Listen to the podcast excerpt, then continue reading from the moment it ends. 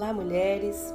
Vamos para mais um episódio do livro Um Coração Igual ao de Jesus, de Max Lucado, editora Thomas Nelson. O Coração de Cristo. O coração de Jesus era puro.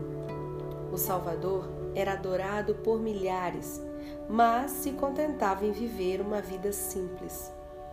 Ele recebia o cuidado das mulheres Lucas capítulo 8, versículos 1 ao 3.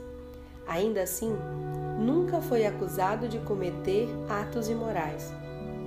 Ele foi desprezado por aqueles a quem criou, mas sempre disposto a perdoá-los antes mesmo de pedirem perdão.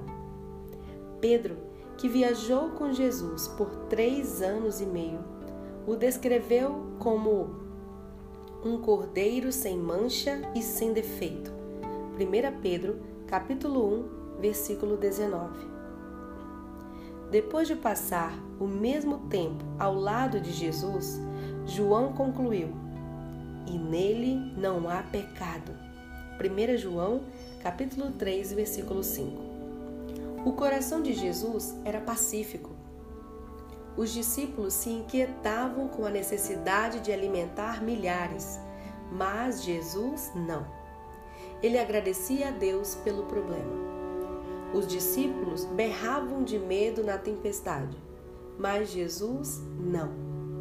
Ele dormiu enquanto ela durou. Pedro desembanhou a espada para lutar contra os soldados, mas não Jesus. Ele levantou a mão para curar. Seu coração estava em paz. Quando seus discípulos o abandonaram, ele ficou amuado e foi para casa? Quando Pedro renegou, Jesus perdeu a calma? Quando os soldados cuspiram em sua face, ele cuspiu fogo na deles? Muito pelo contrário. Ele estava em paz. Ele os perdoou. Ele se recusou a ser guiado pela vingança. Ele também se recusou a ser guiado por qualquer outra coisa além do seu chamado. O coração dele estava decidido. Muitas vidas miram em nada em particular e conquistam isso. Jesus mirou em um objetivo: salvar a humanidade do seu pecado. Ele poderia resumir sua vida em uma frase: pois o Filho do Homem veio buscar e salvar o que estava perdido. Lucas capítulo 19, versículo 10. Jesus estava tão focado em sua tarefa que ele sabia quando dizer: "A minha hora ainda não chegou". João capítulo 2, versículo 4, e ainda quando dizer: "Está consumado". João capítulo 19, versículo 30. Mas ele não estava tão focado em seu objetivo a ponto de ser desagradável. Muito pelo contrário. Como seus pensamentos eram agradáveis. As crianças não conseguiam resistir a Jesus. Ele podia encontrar beleza nos lírios, regozijo na adoração e possibilidades nos problemas. Podia passar dias em meio a multidões de pessoas doentes e ainda assim sentir pesar por elas.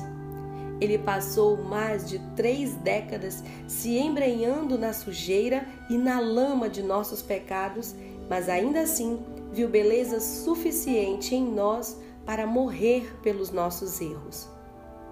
Mas a característica da coroação de Jesus foi esta seu coração era espiritual. Seus pensamentos refletiam o relacionamento íntimo com o Pai. Estou no Pai e que o Pai está em mim. Ele afirmou em João, capítulo 14, versículo 11. O primeiro sermão dele, de que se tem registro, começa com as seguintes palavras: O Espírito do Senhor está sobre mim. Lucas, capítulo 4, versículo 18. Ele foi levado pelo Espírito em Mateus 4:1 e cheio do Espírito Santo. Lucas capítulo 4, versículo 1. Ele voltou do deserto no poder do Espírito. Lucas capítulo 4, versículo 14. Jesus recebeu as instruções de Deus. Tinha o hábito de adorar. Lucas capítulo 4, versículo 16. Era sua prática para internalizar as escrituras. Lucas capítulo 4, versículo 4. Lucas diz que Jesus retirava-se para lugares solitários e orava. Lucas no capítulo 5, versículo 16. Seus momentos de oração o guiavam. Uma vez ele retornou de uma oração e anunciou que havia chegado o momento de se mudarem para outra cidade. Marcos capítulo 1, versículo 38. Outro momento de oração resultou na escolha dos discípulos. Lucas capítulo 6, versículos 12 e 13. Jesus era guiado por uma mão invisível. O que o Pai faz, o Filho também faz. João capítulo 5, versículo 19. No mesmo capítulo, ele afirma: Por mim mesmo nada posso fazer. Eu julgo apenas conforme ouço. João capítulo 5, versículo 30. O coração de Jesus era espiritual.